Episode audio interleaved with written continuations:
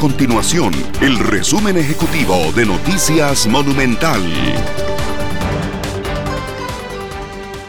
Hola, ¿qué tal? Les saluda Randall Rivera, director de Noticias Monumental. Costa Rica registra hoy ocho casos más de COVID-19 en comparación con las últimas 24 horas. Sumamos en total 626 casos. Lamentablemente incrementamos además en el número de fallecidos.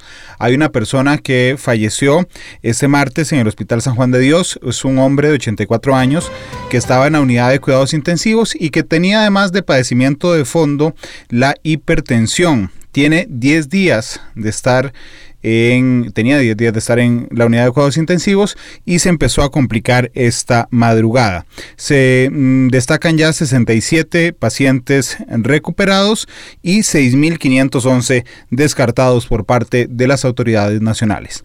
Pueden seguirnos en nuestras redes sociales, en Facebook, en Noticia Monumental, Twitter, arroba monumentalcr o en internet en monumental.co.cr.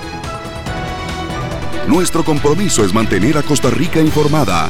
Esto fue el resumen ejecutivo de Noticias Monumental.